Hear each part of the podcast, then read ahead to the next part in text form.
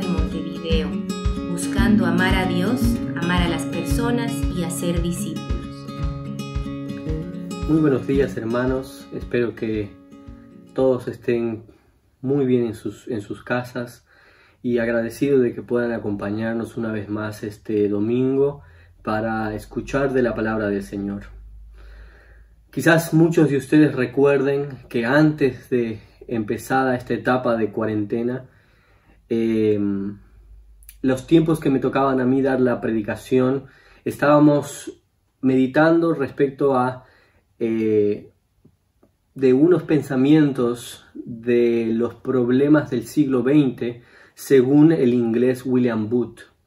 William Booth, el fundador del ministerio llamado Ejército de Salvación, cuando le preguntaron cuáles iban a ser los problemas que iba a tener el cristianismo en el 2020, él respondió que iban a haber seis problemas predominantemente en el cristianismo. El primero, un cristianismo sin Cristo, una religión sin el Espíritu Santo, un perdón sin arrepentimiento, salvación sin regeneración, política sin Dios y cielo sin infierno. Y hoy nos toca meditar en el quinto de los peligros y es la política sin Dios. Un tema controversial, muy difícil y que eh, he querido de todas formas tocarlo porque creo que podemos llevarnos principios eh, muy importantes para nuestra vida cristiana hoy en día. Pero en primer lugar debemos entender cuál era el contexto en el cual vivía el señor Booth para no malentender cuál es el concepto del problema del que él nos está hablando acá. El señor Booth nació en 1829 en el Reino Británico y donde sabemos que en esa época Inglaterra era predominantemente cristiana. La sociedad en sí era evangélica y por tanto estamos hablando que tenían tanto costumbres, tradiciones y la misma cultura estaba bañada del espíritu cristiano. Todo o casi todos eran cristianos, aún los malhechores. Por tanto, queda claro que la política en esa época y en ese lugar se dirigía en estos mismos principios. Podemos saber y, sabemos de que en esa época se promulgaban las leyes o condenas eh, respecto a la justicia basada en conceptos o en literatura bíblica. Por tanto, en su contexto, el alejamiento de Dios del ámbito político significaba mucho más que solamente la secularización del gobierno, sino que era la secularización de la sociedad en sí mismo. Independientemente de cuál sea el concepto que tú manejes o que yo maneja, maneja eh, del concepto de gobierno laico y si es una virtud o es algo malo, para esa época el, distanciamiento de Dios en el ámbito político era el distanciamiento del cristianismo de la sociedad. Por tanto, era un síntoma de una enfermedad más profunda en sí mismo. Pero si ¿Qué conclusiones podemos traer a nuestro contexto actual? Y es aquí justo donde debemos tener cuidado al interpretar este problema que estaba planteando el señor Wood diciendo que uno de los problemas del cristianismo es la política sin Dios. Y no debemos sacarlo de ese contexto que yo acabo de decir, porque si no tendríamos que respondernos estas preguntas. ¿El cristianismo debería perseguir entonces puestos políticos? O el cristianismo debería perseguir nuevos gobiernos cristianos o el cristianismo debería involucrarse con mayor preponderancia en la política. Y a pesar de que no es el objetivo de la charla de hoy, quiero hacer algunas observaciones a estas preguntas, sabiendo que la respuesta obviamente es no, no es lo que el principio del problema que planteaba William Booth nos quiere mencionar. Una de las observaciones que quiero mencionar es que, en primer lugar, la política ensució la pureza del cristianismo en el pasado. Recuerden que no fue hasta que el cristianismo se volvió legal en Roma que los creyentes eran perseguidos y odiados por el imperio. Fue a partir de Constantino, cuando se politizó el cristianismo, que empezó la iglesia a cometer errores relacionados a doctrina, a vida cristiana y a propósito.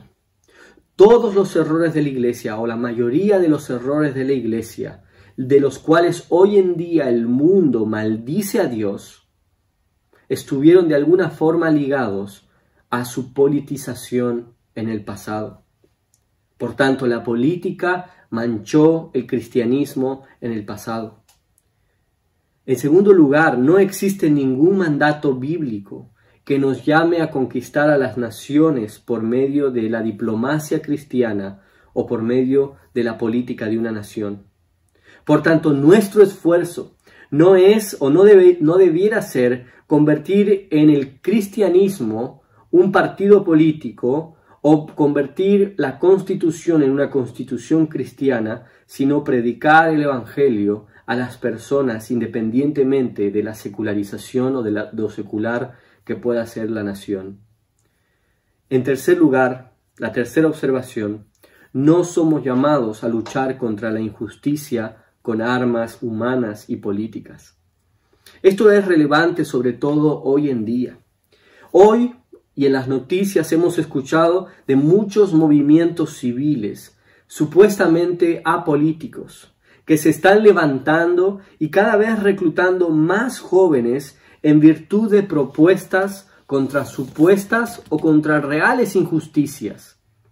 Hoy el cristiano, y sobre todo el cristiano joven, se siente atraído a mirar estos grupos y crear cierta admiración o incluso seguir a estas coaliciones en contra de ciertas injusticias.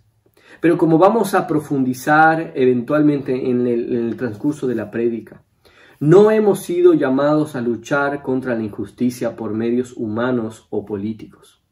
Y debemos tener mucho cuidado de no, no solo, no, no de desear justicia, pero sino de hacerlo y tratar de encontrarla por medios inapropiados o asociado a grupos que pudiesen tener dobles intenciones. Dejando claro estos puntos y aclarando la situación del problema de lo que William Booth planteaba es que tenemos que meditar en una pregunta que es la verdadera pregunta que tenemos que hacernos nosotros como creyentes del hoy y es ¿cuál es el rol o conducta que debe tener un creyente frente a la política o el gobierno de su país? Y para eso vamos a irnos a Primera de Pedro 2 versículos 11 al 17. Primera de Pedro, capítulo 2, versículos 11 al 17. Dice así, Amados, yo os ruego, como a extranjeros y peregrinos, que os abstengáis de los deseos carnales que batallan contra el alma, manteniendo buena vuestra manera de vivir entre los gentiles, para en lo que murmuran de vosotros como de malhechores, glorifiquen a Dios en el día de la visitación, al considerar vuestras buenas obras. Por causa del Señor, someteos a toda institución humana, ya sea al rey como a superior, ya a los gobernadores como por él enviados para castigo de los malhechores y alabanza de los que hacen bien, porque esta es la voluntad de Dios, que haciendo bien hagáis callar la ignorancia de los hombres insensatos, como libres, pero no como los que tienen la libertad como pretexto para hacer lo malo, sino como siervos de Dios. Honrad a todos, amad a los hermanos, temed a Dios, honrad al Rey. Vamos a orar. Señor, gracias porque en cada ámbito de nuestra vida, Señor, tú nos llamas a ser puro, Señor. Aún en esos ámbitos, Señor, en los que puede haber tanta polémica, Señor. Y Señor, pedimos que tú nos des mucha sabiduría para escuchar lo que tú tengas, Señor, para hablarnos a cada uno de nosotros. Señor, vivimos en un mundo cada vez más político, donde la mayor de las soluciones que el mundo eh, está mirando para encontrar está en el ámbito político, Señor, en el político de una nación o en el político internacional, Señor. Y Señor, queremos nosotros honrar nuestras instituciones y nuestros gobernadores, pero Señor, sobre todas las cosas queremos temerte y queremos honrarte a ti por sobre todo, Señor. Y por eso te pido que nos permitas tener la capacidad de discernir, la capacidad de tener sabiduría en los ámbitos, Señor, políticos de nuestra nación.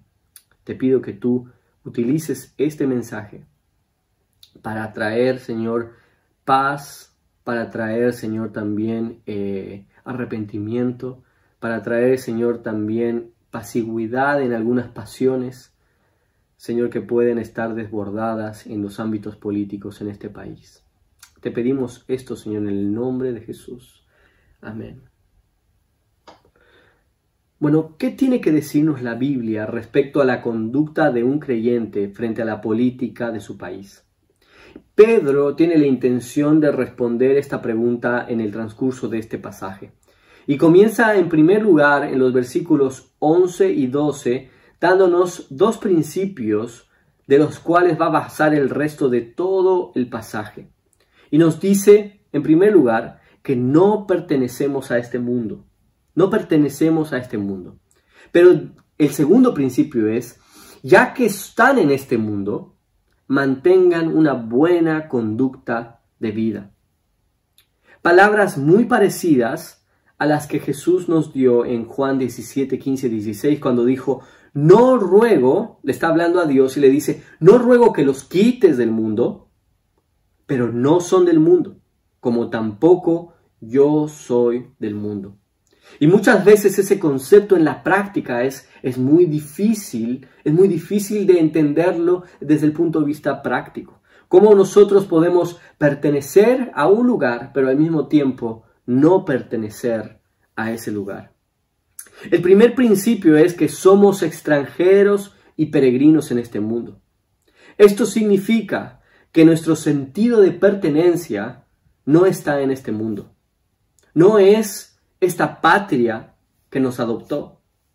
Significa incluso que como extranjero tenemos otros derechos o incluso tenemos otras obligaciones. Significa que nuestras metas son distintas. Significa que las razones por las cuales nos sujetamos a diferentes objetivos o, metas son distintas. Aquello que priorizamos o en lo que ponemos nuestra esperanza es distinto a la de los ciudadanos de la tierra donde estamos. Y por estas razones que somos extranjeros, y por esta razón mantenemos distancia de las pasiones de esta patria transitoria, que, nos distraen en nuestras pasiones, en nuestra propia patria eterna o celestial. Pero el segundo punto es, y el segundo principio es que nos llama a vivir de una forma práctica en esta vida en la cual todavía estamos presentes. Y el principio es mantengan una conducta honorable. Ahora, no una conducta honorable según el honor definido por la tierra, pero una conducta honorable conforme a Dios y que por lo tanto esa conducta al final de cuentas tenga un propósito más grande que es la gloria de Dios. Y es en este contexto que Pedro comienza a explicarnos cómo vivir diferentes eh, aspectos de nuestra vida práctica en esta tierra, cómo no ser de esta tierra, pero vivir una conducta honorable en esta tierra. Y eso va a continuar en Primera de Pedro, va a continuar el resto de los versículos de, de, todo Pedro, va a continuar en diferentes aspectos de la vida diaria. Pero los versículos 13 al 17 se enfocan en nuestra vida civil, política, frente a nuestros gobernantes, basándose en estos dos principios de los versículos 11 y 12. Así que dice en el versículo 13 y 14, por causa del Señor, someteos a toda institución humana, ya sea al rey como superior, ya a los gobernadores, como por él enviados para castigo de los malhechores y alabanza de los que hacen bien. El versículo 13 dice, vivir bien como civil cristiano implica someterme al gobierno. Ahora, esto no siempre es fácil. Esto no siempre es fácil. Porque ¿cómo podemos muchas veces someternos a un gobierno que puede ir en contra de principios bíblicos o cristianos? ¿Cómo podemos muchas veces someternos a gobiernos en las que sus posturas de gobierno son ir en contra de la familia? ¿O cómo podemos someternos a gobiernos que están abusando del poder y están preocupándose quizás más en aspectos económicos que en la pobreza? Económicos del Estado o de empresas o de los ricos en vez de, de la pobreza. ¿O cómo podemos eh, someternos a gobiernos que están manipulando o trabajando y enseñando respecto a la sexualidad de formas que van completamente en contra de la sexualidad como es enseñada en la Biblia. ¿Cómo podemos someternos a gobiernos con poca tolerancia o que incluso no respetan de forma completa la Constitución? Y quizás pueden haber muchas excusas para no desear someternos a nuestro presidente o a nuestro gobierno electo pero el concepto inicial es que nos sometemos al gobierno de turno, no por quién es, sino por quién fue quien lo puso ahí. El versículo 14 dice, como por Él, es decir, como por Dios enviados. Y es así como Dios constituyó la vida civil. Es así como Dios diseñó que fuese un gobierno que dirija entre lo que es bueno y malo de una nación y civiles que se sometan al gobierno. Por tanto, queda claro que nuestro sometimiento al rey o presidente no se trata de nuestra inclinación política, no se trata de que nos guste o no el partido político que está en el poder, o si el, o si el presidente que está en el poder, nunca en mi vida yo votaría por él. Se trata de nuestra obediencia a Dios. Por eso en el versículo 13 dice, por causa del Señor. Y en el versículo dice, para que glorifiquen a Dios al considerar vuestras buenas obras. El motivo inicial del por qué nos sometemos al gobierno es porque Dios lo diseñó así y Él mandó al presidente. Pero al fin de cuentas, al fin de cuentas, el objetivo final es que viendo nuestras obras de someternos al gobierno, glorifiquen a Dios al considerar nuestras buenas obras. La manera en que nos sometemos al gobierno es un reflejo de nuestro sometimiento a Dios. Es tan fácil hoy en día deshonrar al gobierno con el que no estamos contentos. O quizás al grupo político con el que no estamos gobierno. Quizás no es justo el grupo político que está en el gobierno actual. Pero mi Facebook, mis redes sociales están llenas de videos, de memes y de fotografías modificadas, incluso en perfiles de creyentes, que están humillando al gobierno entrante o al gobierno que salió. La pregunta para esto es, ¿qué está mostrando tu conducta al mundo? ¿Cómo está tu sometimiento hacia el gobierno mostrando de que tus pasiones, tus pasiones son distintas a las pasiones que tiene el resto del mundo?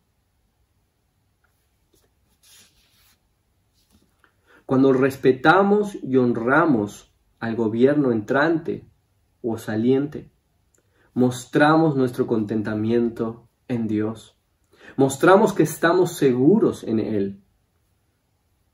Muchas veces, muchas veces, y he escuchado esto de, en una situación en Bolivia, que este conflicto que hubo tan intenso en Bolivia en, los, en el último año provocó que muchas personas se alejen porque eran afines a una parte de, de a, uno de los partidos políticos que estaban en, en guerra. Y muchos de los cristianos posteando y colocando diferentes artículos, argumentos o discriminando simplemente al otro grupo político en sus muros sociales, crearon un muro entre cristianos que estaban separados por un distinto pensamiento político. Pero mucho más y muchas veces Podemos crear muros entre nosotros y los no creyentes cuando nuestras pasiones desbordadas están siendo escuchadas más que nuestras pasiones por la predicación del Evangelio y cuando ponemos mucho más énfasis en eso que cuando ponemos énfasis en el amor de Dios. Estamos colocando esos muros para que las personas al final de cuentas, por nuestras pasiones desbordadas, no nos escuchen cuando se tratan de cosas primordiales. Ahora creo que hay una razón más por las que Dios diseñó al gobierno de esta forma y que somos llamados nosotros como civiles a someternos al gobierno. Y es porque someternos a una autoridad es ir en contra de nuestra naturaleza pecaminosa. Porque nuestra naturaleza piensa saber siempre qué es lo mejor. ¿Acaso esa no fue la naturaleza y la actitud en el Edén? Someternos a una autoridad es parte de demostrar que nosotros somos nuevas criaturas en Cristo. Muchas veces he escuchado el concepto de la rebeldía. Y aunque la rebeldía como concepto inicialmente tiene, un valor negativo, en muchos aspectos de nuestras vidas o de los de aspectos de la vida social y civil, lo hemos convertido en un valor positivo y lo hemos transmitido a diferentes áreas de nuestras vidas. Por ejemplo, cuando decimos la rebeldía en el fútbol hizo de que no perdamos ese partido que era muy difícil de ganar. O la rebeldía en la política y somos rebeldes en la política implica de que nosotros queremos cambiar y queremos eh, transformar las cosas a través, a través de una rebeldía. Y nos encanta sentir esa rebeldía en contra de la institución, muchas veces esas rebeldías en contra de la ley y creemos que si estamos en cierto grado de rebeldía estamos en una buena actitud y estamos en un buen camino, porque creemos de que sabemos mejor cómo deben ser las cosas. Pero esa no es una actitud cristiana. Muchas veces podemos argumentar incluso que la rebeldía provocó en la historia grandes cambios y acontecimientos. Me encanta a mí el libro y película en Los Miserables, que aborda justamente la Revolución Francesa. Una batalla eh, que se celebra, en la que se celebra la rebeldía de un pueblo frente a la tiranía del rey.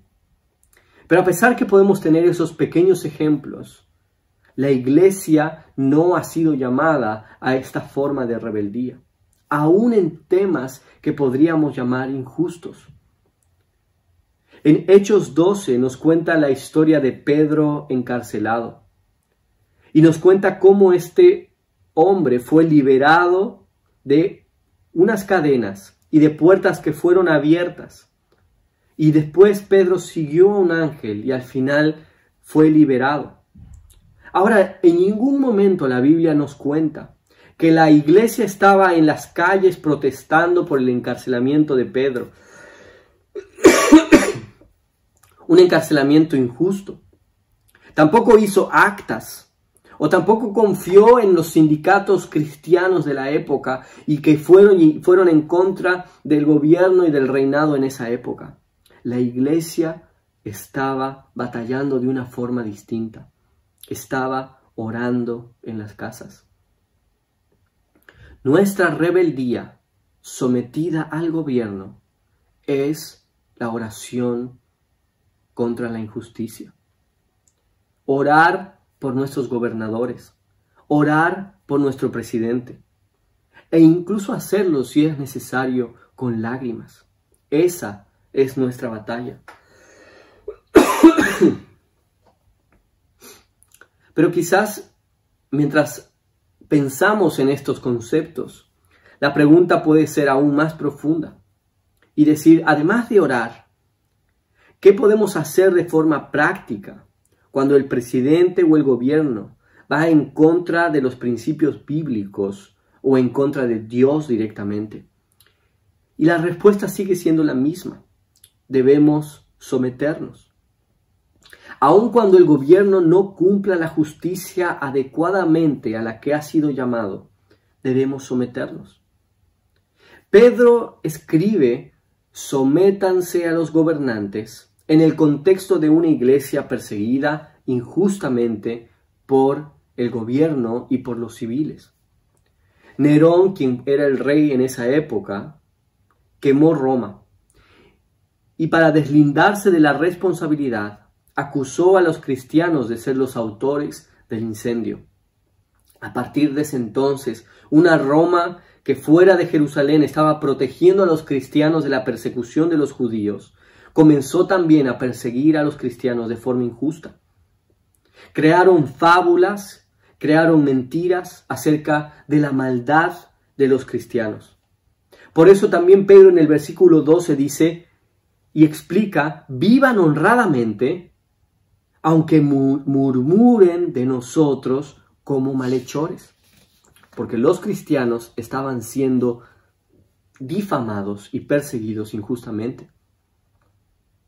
Pero Pedro no quedaría ahí, sino que dos años después de escribir esta carta, después de haber dicho sométanse a sus autoridades, moriría en manos de los romanos de forma injusta, por acusaciones injustas, solamente por ser llamado cristiano. Moriría, crucificado y de cabeza.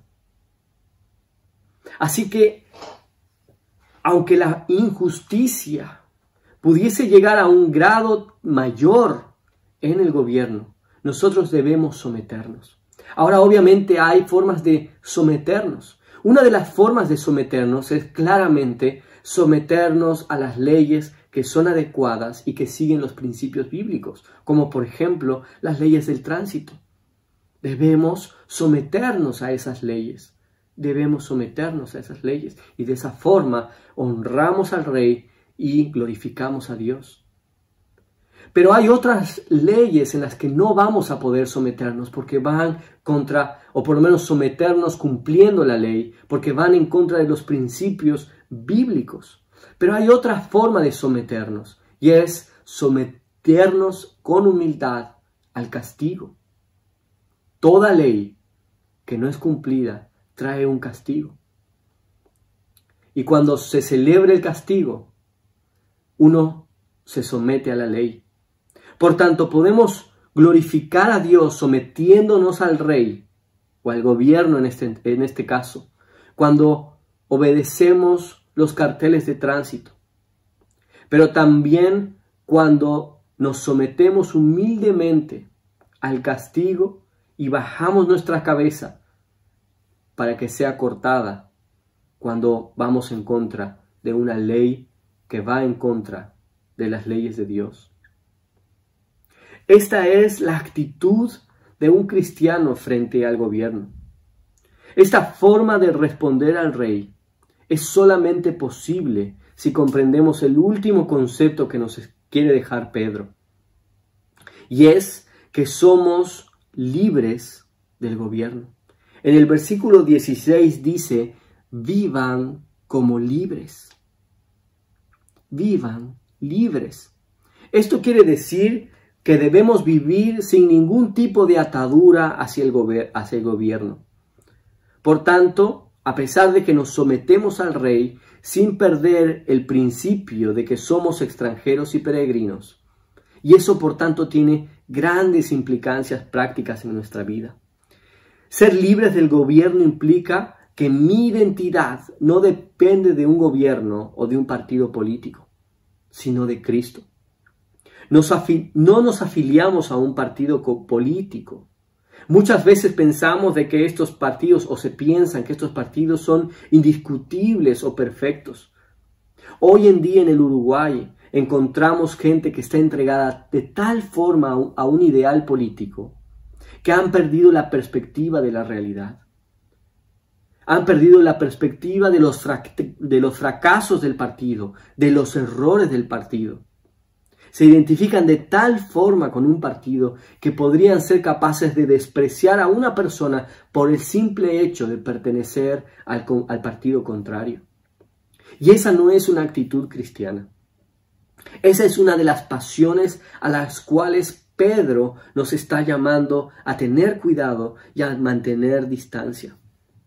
Por tanto, ser libres implica que nuestra identidad no está fundamentada en el color de un partido político, sino en los colores o en el color rojo de la sangre de Cristo.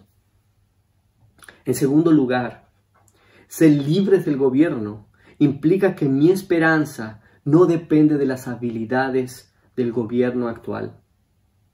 Nuestra esperanza no depende del plan de gobierno. No depende de cuáles son los cambios que quieran hacer en las leyes penales. No depende tampoco de las, del plan social que quieran producir. Nuestra esperanza no depende del gobierno. A pesar de que cada uno de nosotros tiene la responsabilidad de tener una opinión en cada una de estas áreas. Nuestra esperanza final no está puesta en un partido de gobierno que es temporal y falible. Aquellos que pusieron su esperanza en la izquierda, que estuvieron 14 años, ahora no están más en el gobierno. Y aquellos que ponen su esperanza en el partido de derecha ahora, estarán cinco años o quizás más, pero en algún momento se irán. Porque cada una de estas soluciones son solamente temporales, limitadas y falibles. Entonces, como creyentes, ¿cómo podríamos poner nuestra esperanza en eso? Incluso muchas veces como creyentes hemos puesto nuestra esperanza en un modelo político, en un, modelo de, de gobernación que se llama democracia. E incluso lo hemos convertido en, hoy en día en un pseudo Dios. Y aunque yo estoy a favor de que el mejor sistema político para gobernar una nación es la democracia, la democracia ha demostrado ser muy falible hoy en día. Y los políticos la saben manipular. Es muy frágil y alrededor de nuestros países hemos visto derrumbarse de un día para el otro. Por tanto, nuestra esperanza no puede estar en intentar mantener un estado de democracia, a pesar de que es un buen sistema político. Nuestra esperanza está en un Dios eterno, ilimitado en poder y no falible. Por tanto, en medio de cualquier circunstancia política, en cualquier circunstancia en democracia o no en democracia, sigo siendo libre como creyente. En tercer lugar, ser libres del gobierno implica que nuestro destino no depende de los gobernantes sobre mí. No depende del poder que tengan los gobernantes. No importa cuán malo sea un gobierno. Si tu identidad y tu esperanza están puestas en Dios, no hay muerte ni enfermedad que podrán quitarte el gozo de ser un hijo de Dios. No habrá desesperación que pueda proveer un gobierno, por más malo que haya sido, que pueda desalentarte en el camino del Señor. Si no estás contento con este nuevo gobierno, saber que su poder es limitado y que solo Dios tiene la decisión final, que solo Dios tiene el destino final de tu vida y que éste está completamente bajo su control debería provocarte paz y seguridad. Por tanto, somos libres del gobierno. Somos libres en nuestra identidad, somos libres en nuestra esperanza y somos libres en nuestro fin último, que no depende de ellos. Pedro, en el versículo 17, quiere resumir de una forma muy categórica estos últimos versículos que hemos estado viendo. Y dice en el versículo 17, temed a Dios, honrad al rey. Lo que está queriendo decirnos es, sométanse a su gobierno. Sométanse lo suficiente como para que lo estén honrando, pero con la libertad suficiente de saber que las de sus vidas en realidad están bajo el mandato y autoridad de Dios, a quien debemos temer y de quien verdaderamente depende nuestras vidas. Seamos sabios. Seamos sabios cuando hablamos acerca de política. Seamos sabios cuando estamos refiriéndonos respecto a nuestros gobernantes o contra los opositores. Seamos sabios, temamos a Dios, sabiendo de que nuestra ausencia de sometimiento hacia nuestros gobernantes es una muestra en realidad de desobediencia hacia Dios. Vamos a orar. Señor, te pido que tú nos ayudes a, a cuidarnos, Señor, de no crear muros con de situaciones, Señor, que no valen la pena. Señor, con discusiones vanas, de, de muchas veces solamente ideologías o incluso de idolatrar o de tener en mayor, eh, con mayor fuerza, Señor, y, con mayor eh, eh, valor a personas por sobre ti, Señor. Te pedimos, Señor, que realmente tú nos ayudes a priorizar y a saber a quién temer y acomodar nuestras pasiones de forma verdadera, Señor. Ayúdanos a confiar de tal forma en ti, Señor, que independientemente de lo que estos cinco años traigan o los siguientes cinco o los siguientes cinco y con los gobiernos que vayan pasando por ahí, Señor, nosotros podamos confiar plenamente en ti, Señor. Que nuestra identidad, que nuestra, nuestro compromiso, nuestra esperanza y saber que, que nuestro futuro dependen completamente de tu autoridad y de tu mano sobre nosotros. Te pedimos, Señor, que tú seas aquel que trae paz y tranquilidad a nuestras almas en todas estas situaciones, Señor. Eh, fortalece a tu iglesia, Señor, para que con pasión y misericordia puedan eh, abordar los temas de injusticia, Señor, de una forma bíblica. Y protege, Señor, a nuestros jóvenes de, de caer en simples pasiones, Señor, por temas tan complejos y que a veces nos llevan a tomar decisiones eh, eh, rápidas y, tomar, Señor, asuntos en mano propia. Danos sabiduría, dale sabiduría y danos sabiduría para dirigir todos estos temas, Señor, en tus manos.